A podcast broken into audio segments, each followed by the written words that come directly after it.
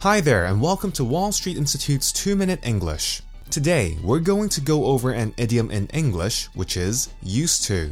Before we go through the meaning of this idiom, let's talk about how to pronounce the word. As a verb, the word use is pronounced use, and as a noun, it is pronounced use. For example, as a verb, I use a computer to do my work, and as a noun, what's the use of reading a boring book? The idiom used to is pronounced used to.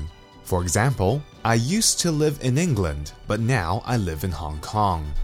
Okay, let's talk about the meaning of used to. This idiom has two meanings. The first one is to talk about something that was true in the past, which has already finished or is no longer true at the present. The form is used to plus infinitive.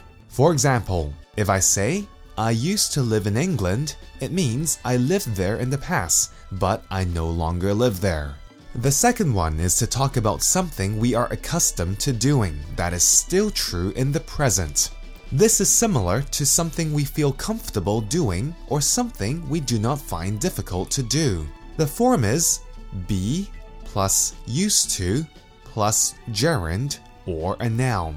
For example, I am used to speaking Cantonese means I am okay with speaking Cantonese. If a foreigner comes to live in Hong Kong for the first time, he or she might find it difficult to live here. He might say, I am not used to living here. It's way too crowded. However, over time, he might find it easier to live in Hong Kong. He might say, I am getting used to living here. I'm starting to understand the culture a bit more. After 10 years, Hong Kong might become his home.